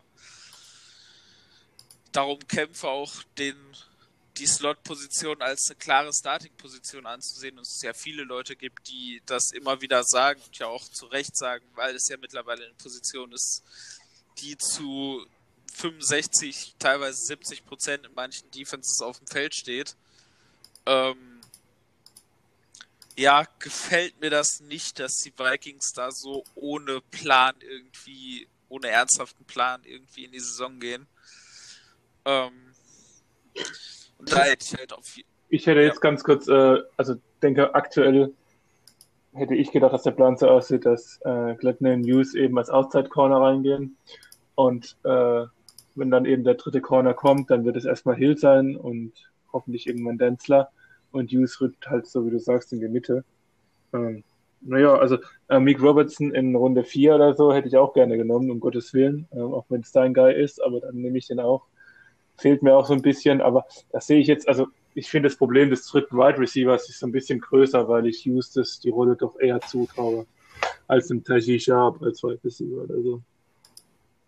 Das auf jeden Fall. Also, wie gesagt, das sind so äh, Interior O-Line, dritter Wide Receiver und Slot, das sind halt so die Dinge, die ich mir am ehesten noch gewünscht hätte im Draft. Mhm. Aber wenn man da auch mal guckt, ähm, ich glaube, es gibt andere Teams, die haben da ganz andere Planstellen, die sie gerne noch interessiert hätten. Und wo wir dann eben von anderen Teams sprechen, wollen wir dann eben mal gucken, was unsere Division-Rivalen denn so gemacht haben in diesem Draft. Besonders der Draft unserer Nachbarn aus Wisconsin hat ja, ich möchte sagen, ein paar Leute etwas verwundert zurückgelassen. Doch, wir wollen direkt mit dem Sahnehäubchen anfangen. also, ich fand den Draft der Packers wirklich. Ähm, können wir den Podcast explicit kennzeichnen? Nein. Also, der war jetzt echt nicht gut. In Runde 1 tradet man hoch, holt Jordan Love, den vermeintlichen Quarterback der Zukunft. Ähm, talentierter Spieler, ohne Frage, aber für mich absoluter Boom-or-Bust-Spieler. Und ähm, das, wo man, ich glaube, Rogers noch vier Jahre auf jeden Fall unter Vertrag hat. Und dieser selber angekündigt hat, dass er auch bis in seine 40er eigentlich spielen möchte. Ha, also da hat man sich, denke ich, auf jeden Fall Stunk in die Bude geholt. Und selbst wenn Love dann startet, äh, ist ein Rookie-Vertrag vorbei. Also das Beste, was man haben kann, einen guten Quarterback auf einem Rookie-Vertrag, hat man eben auch nicht.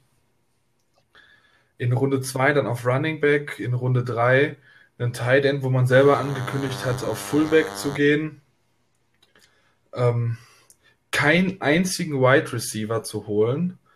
Und das, obwohl gesagt wurde, ja, Rogers braucht noch mehr Waffen, vor allem nochmal einen wirklich guten Mann nach Devontae Adams. Äh, also besser hätte es aus Viking-Sicht gefühlt eigentlich zumindest immediate nicht laufen können, ähm, weil alles darauf hindeutet, ja, man will run-heavy werden, Green Bay, und man hat absolut keinen großen Value in den ersten Runden groß geholt. Also gefällt mir, gefällt mir als Vikings-Fan richtig gut. Ja, ähm, gut, über den Jordan Love Pick wird jetzt genug diskutiert. Ähm, so salty wie die Packers teilweise auftreten, da weiß man schon, dass das kein guter Pick war. Viel schlimmer als den Jordan Love Pick fand ich den Pick in Runde 2. Ähm, AJ Dillon, ich habe nicht viel Running Backs gesehen, den habe ich gesehen. Das ist ziemlich kacke gewesen, das Tape meiner Meinung nach, weil er einfach nur dieser klassische Runner ist der hat in Boston College den Ball nicht, nicht gefangen. Also das war einfach nicht seine Aufgabe. Und ja, jetzt kann man sagen, ja, der kann das aber, hat es noch nicht gezeigt, aber wenn ich schon am College nicht zeige, sich dann zu vertrauen, dass der ein paar Training Sessions irgendwie überzeugt hat, dass er den Ball fangen kann, weiß ich nicht. Und auch in Runde 3 dann mit Deguara einen Titan genommen in Cincinnati aus einem kleinen College, wo ich einfach nicht in Runde 3 auf dem Zettel hatte. Und dann geht es eben so weiter, wie Christoph sagt. Ähm, viel Run, viel stumpfes Gelaufe, mehr auf mehr aufs Running Game zu setzen. Ja, das ist äh, für uns gut. Als Packers-Fan wäre ich ziemlich angepisst, glaube ich, nach dem Draft. Ähm, Love ist an, 30, an 26 nehmbar, sage ich mal. Er hat einfach Tools, die haben nicht viele Quarterbacks. Er ist auch noch so roh wie kein anderer Quarterback in der Liga, der starten will. Ähm, für Love selbst ist die Situation, glaube ich, ziemlich gut, weil er wird jetzt nicht starten müssen anfangen. Ähm, er wird sich zumindest was abschauen können von Rogers. Ich glaube nicht, dass Rogers der große Teacher wird, aber er wird sich zumindest Sachen abschauen können. Ähm, also für Love selbst ist es schon eine gute Strategie. Für die Packers kurzfristig ist es eine ziemliche, ziemliche Watschen, weil sie eben überhaupt keine Waffen gekriegt haben, weil, weil sie Rogers nicht wirklich unterstützen. Und Roger selbst nun jetzt auch nicht als der Spieler mit dem geringsten Ego in dieser Liga bekannt ist. ähm, ja, ich, ich, es ist bei mir viel Unverständnis. Ich bin auch wirklich geschockt, wie, wie manche, manche Fans das in den sozialen Medien verteidigen. Ähm, da ist wohl selbst die eigene Frust zu groß. Ich bin zufrieden. Ähm, auch wenn ich sagen muss, dass für Love das tatsächlich hätte nicht besser kommen können. Ja, doch, ich finde beispielsweise für ihn wäre ähm, die Colts auch ein sehr guter äh, Landing-Spot gewesen. Aber darüber kann man in den Sachen äh, oder in Details diskutieren. Aber an sich ja, für Love gut, weil er noch lernen kann.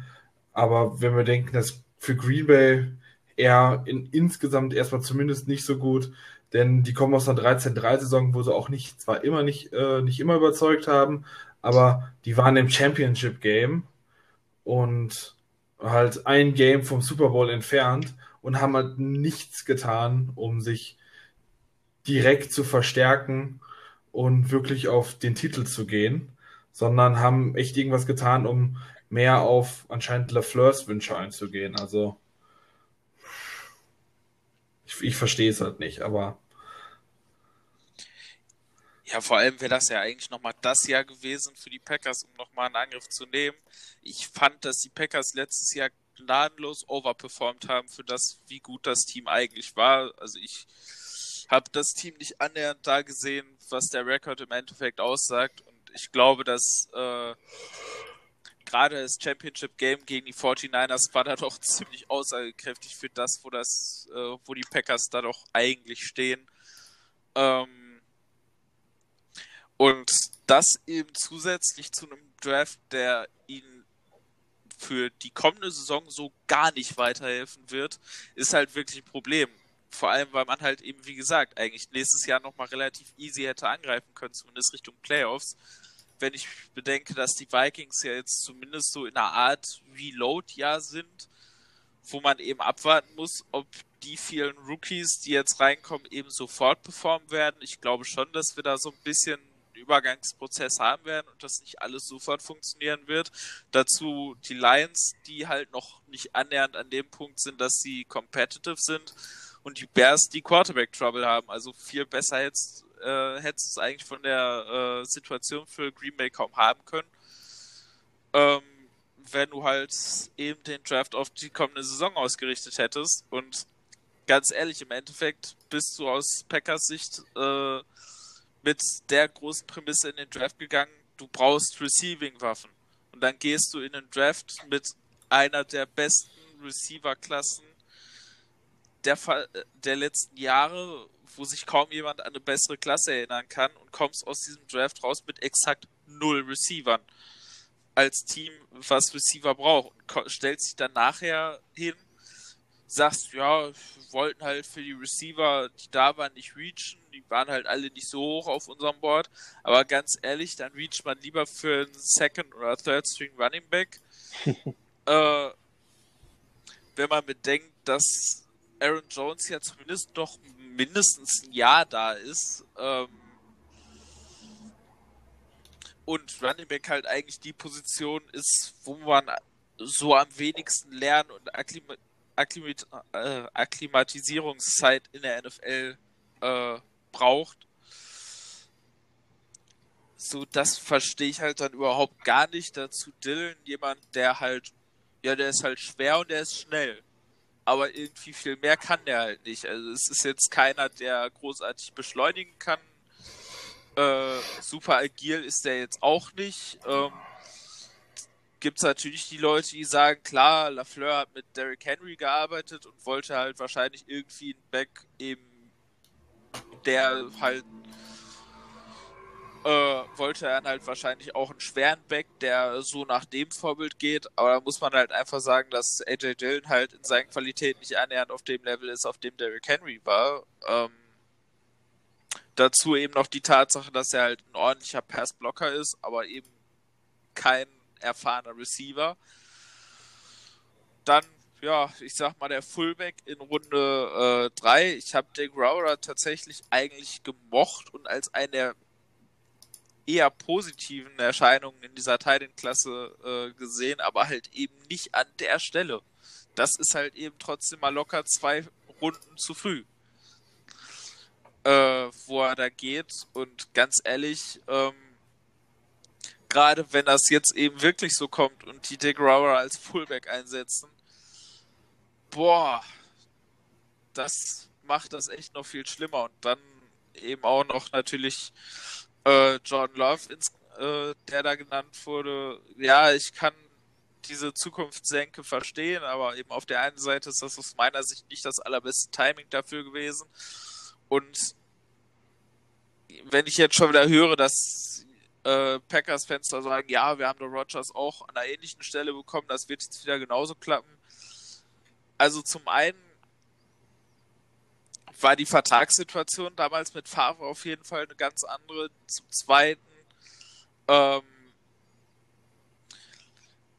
war Rogers in dem Draft, in dem er war, jemand, der als First Overall Pick gehandelt wurde und der auch die Fähigkeiten dazu hatte und dem auch niemand das äh, äh, da angezweifelt hat, dass er das Potenzial dafür hat und der gefallen ist, weil er Verletzungsprobleme auf dem College hatte und weil die Leute seinem Knie nicht vertraut haben. Bei Jordan Love sind es sportliche Gründe, aus denen er gefallen ist. Und deswegen kann man eben auch diese Picks eben überhaupt nicht miteinander vergleichen. Und ja, ich weiß auch, auch in den späten Runden ist ja auch irgendwie nicht viel passiert. Da hat man drei O-Liner gedraftet, die ich alle drei, selbst an den Spots, wo sie gedraftet wurden, nicht gut fand. Und irgendwie schreit alles in diesem Draft auf der einen Seite äh, Run Game und auf der anderen Seite selbst das nicht gut. Und deswegen, boah, keine Ahnung, was die vorhatten.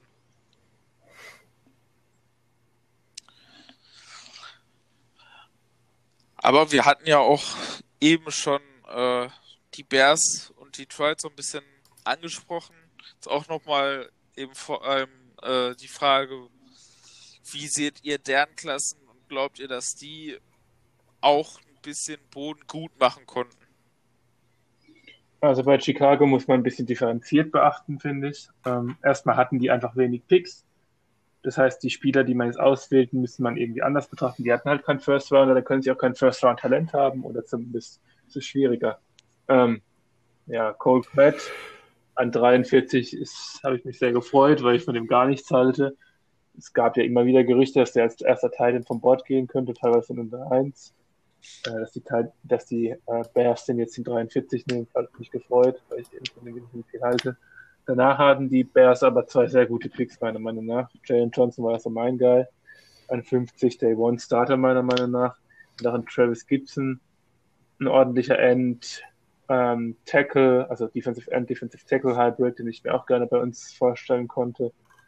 Ähm, ich sag mal so, wenn man jetzt Folgendes ausklammert, dass eben die Chicago einfach wenig Picks hatte.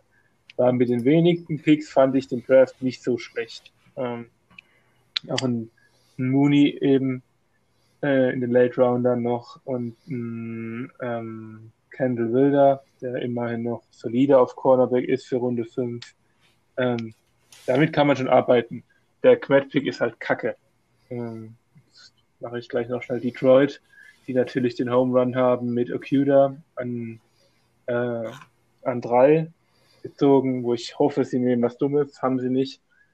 Aber alles nach Okuda, mit Ausnahme vielleicht von Aquara, klingt schon böse nach, wir laufen den Ball blind durch die Mitte und hoffen, dass wir einfach stärker sind als der Gegner.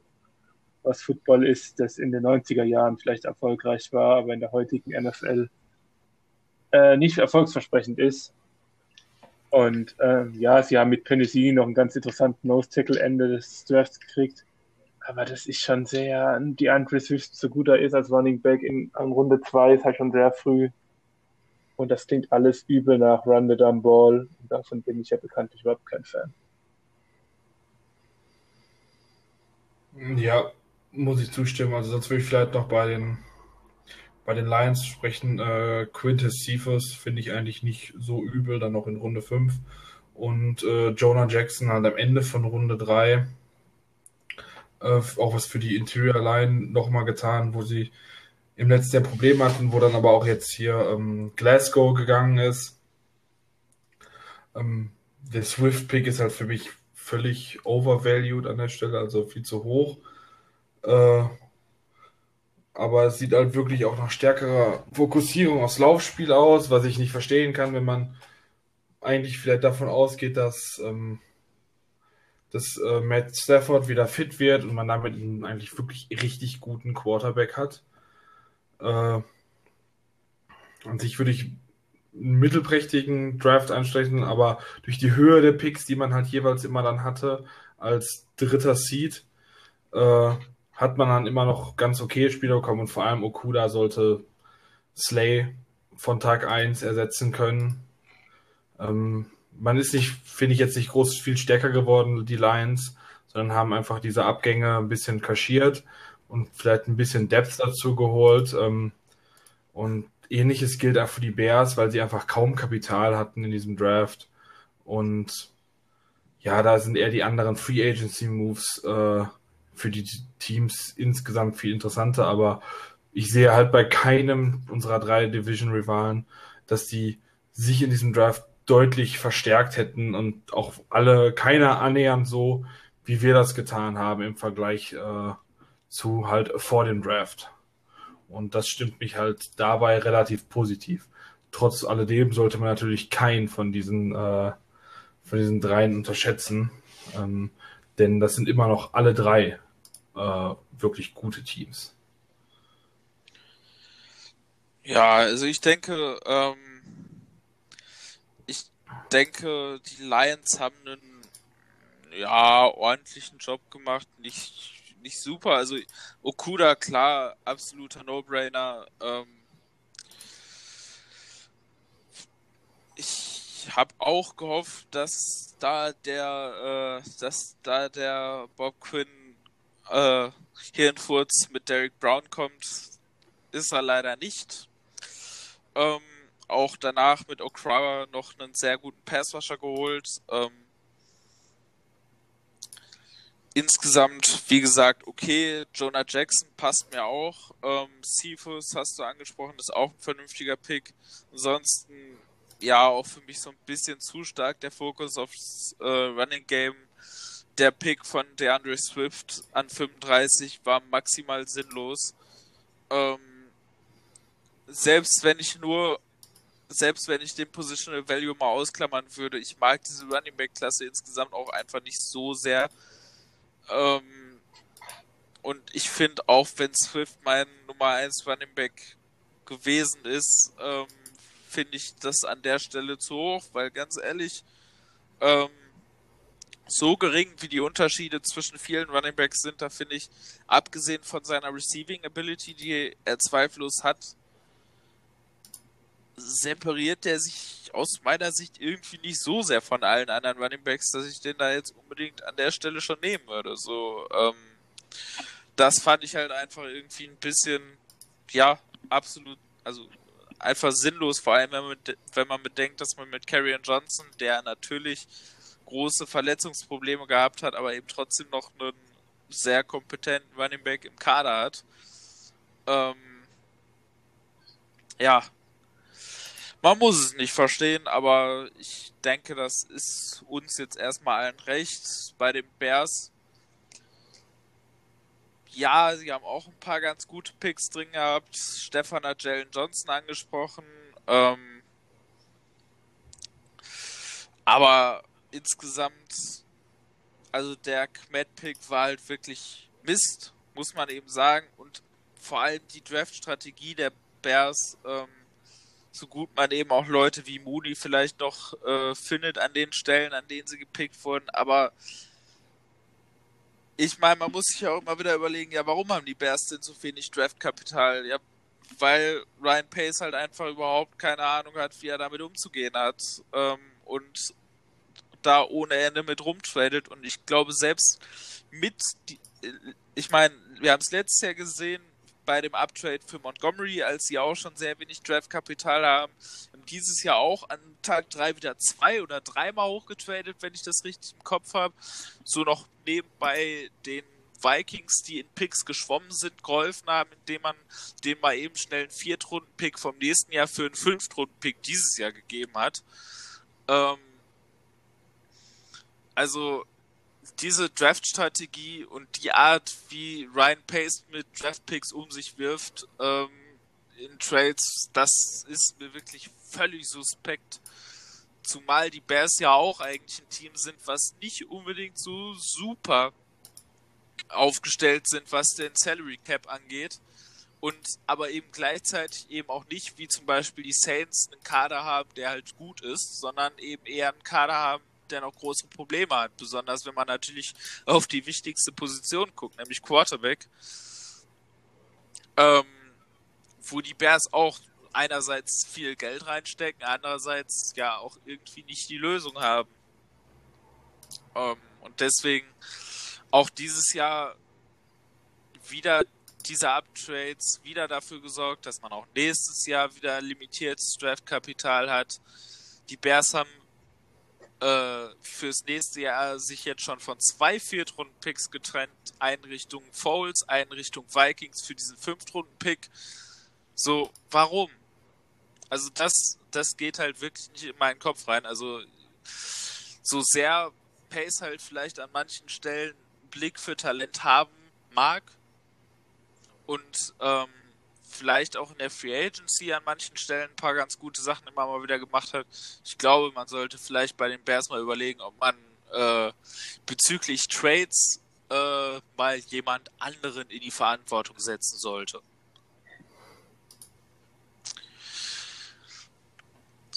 Damit äh, sind wir jetzt äh, beim Blick auf eine ja, wir haben es schon angesprochen, sehr ungewöhnliche Off-Season.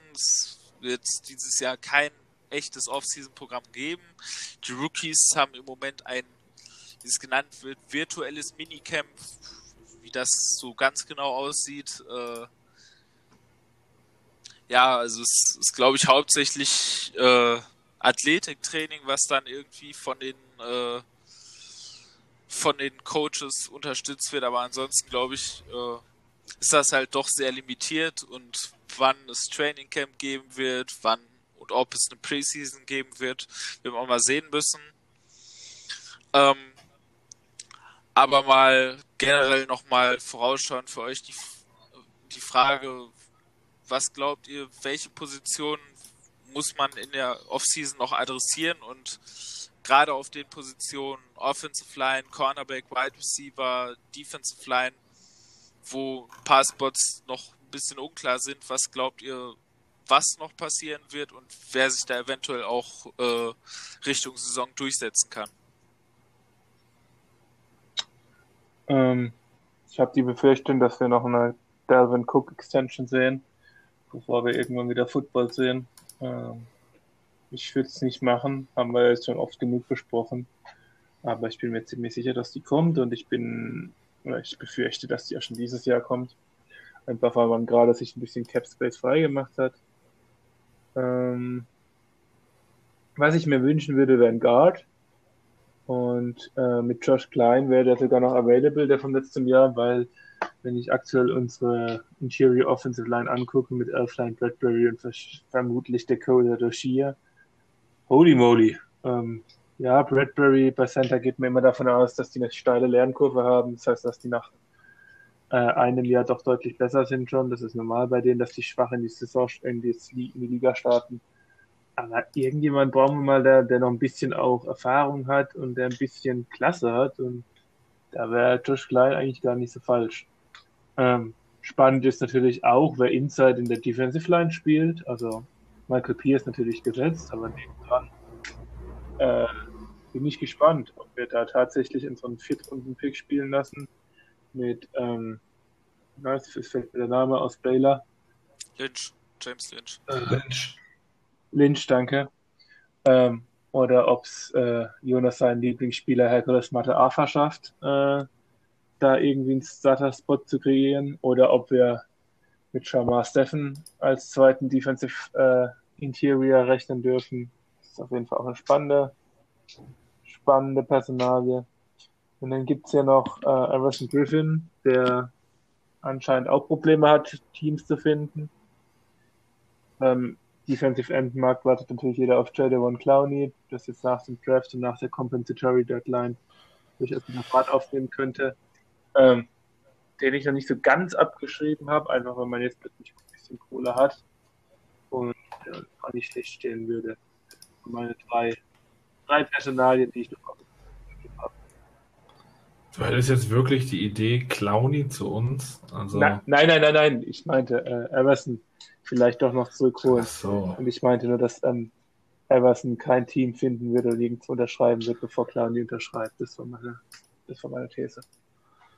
Ja, okay, das kann ich mir auch gut denken. Einfach aus dem Grund, dass äh, je nachdem, welches Team dann Clowney kriegt, danach Everson wahrscheinlich auf dem Board haben wird. Ja. Auch völlig zu Recht. Ähm, ja, Defensive Tackle finde ich noch interessant, weil es auch schwierig wird, dies Jahr zu beurteilen, wer äh, wirklich gut ist, da wir keine richtigen Camps haben werden. Ähm, Interior Offensive Line ist absolut noch eine Baustelle. Da ist gestern einer der Guys, die ich vielleicht gerne gesehen hätte mit Michael Schofield, äh, gegangen zu den, zu den Panthers. Ähm, da sind noch ein, zwei, man könnte Klein vielleicht zurückholen. Äh, Ronald Leary wäre ein Typ mit einem kurzen Vertrag. Also irgendwas würde ich da schon noch gerne sehen an, an, an Veterans. Äh, anstatt einer, einer Cook-Verlängerung würde ich lieber eine Verlängerung von Anthony Harris sehen. Da gibt es ja dann erst, waren die Gerüchte ja da, dass das doch nicht mehr im Raum steht und jetzt kommen die Gerüchte wieder, dass es doch vielleicht im Raum steht. Ähm, die Corona-Situation macht es natürlich nicht einfacher. Könnte für uns den Vorteil haben, dass wir halt das einzige Team sind, was so wirklich da ist, mit dem man echt gut verhandeln kann. Und auf Corner würde ich schon noch gerne jemanden haben, der wenigstens ein bisschen Erfahrung in den Cornerback Room, äh, äh, Room bringt, weil wir haben zwar eine super Truppe, die ich echt viel Luft nach oben sehe, aber da ist keiner älter als, glaube ich, 23 oder so. Und das wird schon helfen, da jemanden zu haben, der vielleicht doch ein paar Jahre NFL auf dem Buckel hat und die Jungs mal ein bisschen einnorden kann, äh, zusätzlich zu den Coaches, einfach auf einer anderen gleicheren Ebene. Ebene. Ähm, also ich finde, da sollten wir wirklich nochmal alles, äh, noch einiges adressieren. Ähm, aber ich befürchte, dass wir uns viel Cap, äh, Cap Room damit ja auch schon in Anführungsstrichen zerschießen werden, dass wir halt irgendwie bei Cook irgendwas machen, was mir wirklich echt nicht gefallen würde.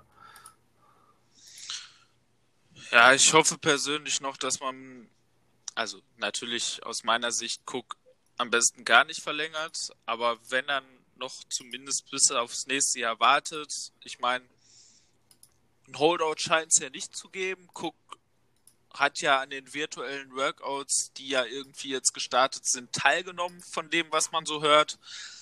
Ähm, generell sind ja sowieso die äh, Voraussetzungen für Holdouts auch deutlich erschwert worden mit dem neuen CBA. Also auch da mal abwarten müssen. Äh, da würde ich jetzt auch eher erstmal Harris priorisieren, wenn es da um eine Verlängerung geht. Ähm, da wünsche ich mir auch wirklich, dass da auf jeden Fall was passiert. Die Tatsache, dass die Vikings äh, bis Runde 5 gewartet haben, um einen potenziellen Safety zu draften, hoffe ich, dass das ein gutes Zeichen war. Ähm, das heißt ja auch, dass die Vikings wohl noch ein, zwei Angebote für Harris bekommen haben, die wohl auch abgelehnt haben. Das heißt, man scheint ihn ja doch behalten zu wollen.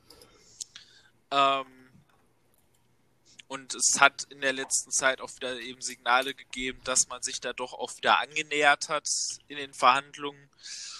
Ähm, ja, ansonsten für die O-Line aus meiner Sicht bräuchte man auf jeden Fall noch einen, aber ich befürchte halt echt, dass da nicht mehr viel kommt, weil gerade wenn ich die äh, die Pressekonferenzen der Coaches richtig gedeutet habe, dann äh, ist das mehr so ein wir, wir nehmen jetzt die Leute, die wir haben und stellen die besten fünf auf den Platz.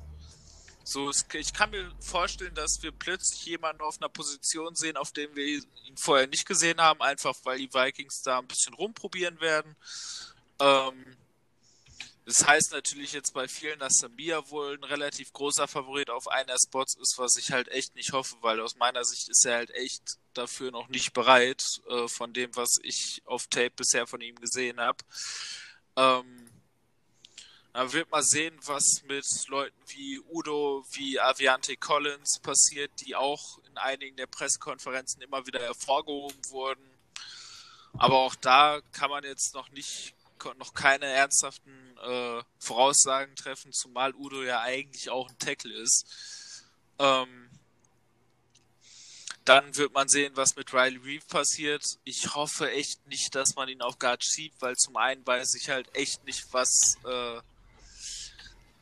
äh, wie gut das eben funktionieren wird. Wir haben es ja immer wieder gesehen, dass es nicht immer unbedingt funktioniert. Das letzte Beispiel war äh, mit Mike Rammers und ganz ehrlich, bei dem Gehalt, was Riley Reeve kriegt, ihn dann auf eine Position zu schieben, wo er instant Top 5 äh, in Bezahlung wäre und aber eigentlich diese Position noch nie gespielt hat.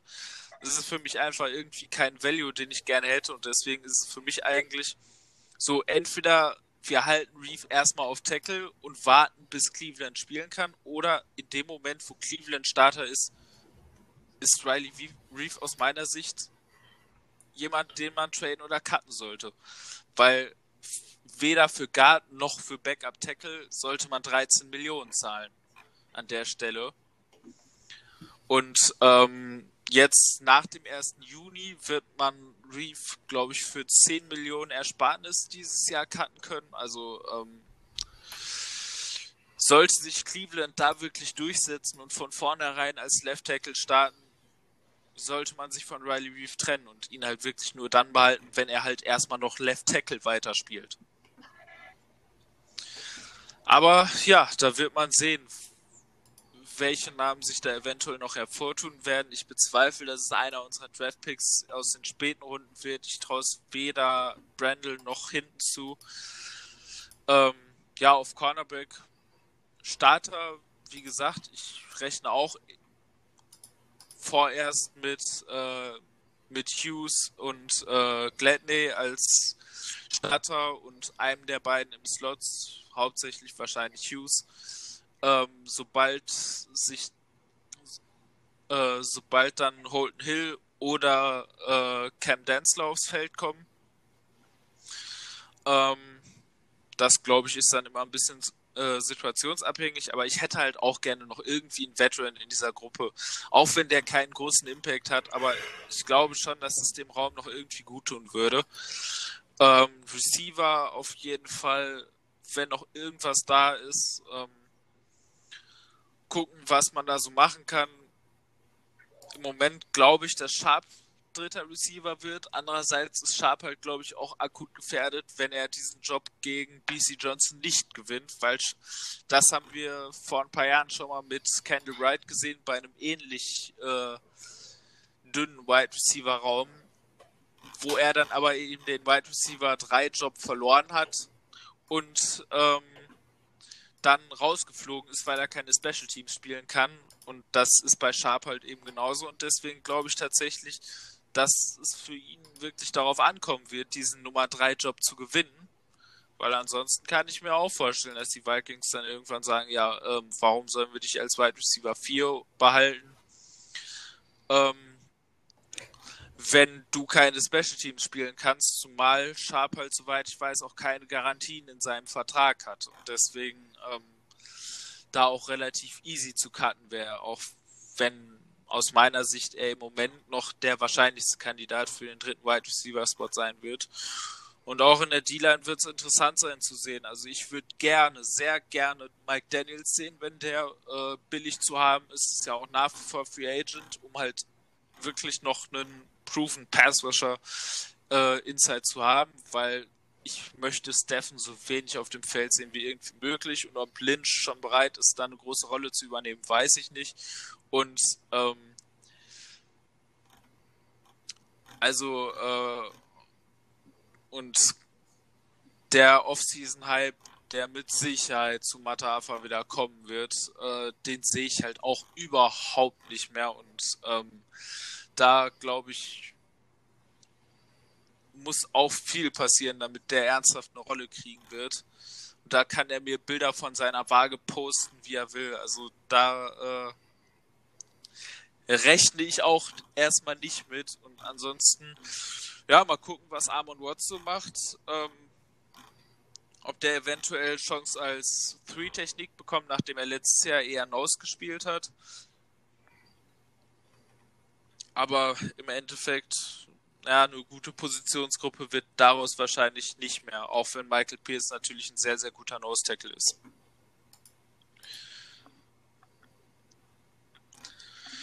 Damit sind wir jetzt auch am Ende dieses Draft Review Podcasts und ja, ich sag auch mal so ein bisschen am Ende unserer Ber äh, Berichterstattung für die nächste Zeit, also zumindest über den Podcast, denn äh, sofern nicht irgendwelche ganz besonderen Dinge kommen, äh, die nochmal einen, ich sag mal, Sonderpodcast bedürfen, werden wir jetzt auch erstmal äh, in der nächsten Zeit eine Pause hier machen. Ähm, wie lange die dauern wird, hängt auch ein bisschen davon ab, wann wir denn tatsächlich eine Saison kriegen werden. Aber ich denke, wir werden trotzdem auch irgendwie Dinge finden, mit denen wir auch über die Offseason äh, Content produzieren können. Das heißt, ihr werdet auch irgendwie von uns hauptsächlich über unseren Blog was bekommen. Ähm, und mit dem Podcast hören wir uns dann wieder, wenn es dann wieder Richtung äh, Saison geht. Und deswegen einmal danke vor allem äh, an euch, Stefan, Christoph, äh, dass wir dieses Jahr und vor allem auch diesen Draft-Prozess so durchgekriegt haben und natürlich auch an alle Zuhörer, die uns regelmäßig äh, gehört haben. Ähm, Gerade im Draft-Prozess haben wir auch gute Zuhörerzahlen gehabt. Äh, das hat mich sehr gefreut und deswegen nochmal äh, ein wirklich großes Dankeschön an euch alles. Es hat viel Spaß gemacht und ja, wie gesagt, wir hören uns dann wieder, wenn es dann wieder losgeht. In dem Sinne, auf eine schöne Zeit, bleibt gesund und Skoll! Ja, da schließe ich mich an. Dankeschön an euch zwei, äh, Jonas und Christoph. Dankeschön an die Hörer. Hat Spaß gemacht, war eine lange Draft-Saison, jetzt haben wir es geschafft. Äh, ich hoffe, wir sehen Football äh, früher als später und wünsche euch alles Gute. Bis dann. Ja, ich hoffe auch, dass wir uns dann hoffentlich zeitnah wieder hören können und wünsche noch eine schöne Restquarantänezeit äh, und dass wir wieder ein bisschen Normalität haben. Bleibt gesund. Skoll.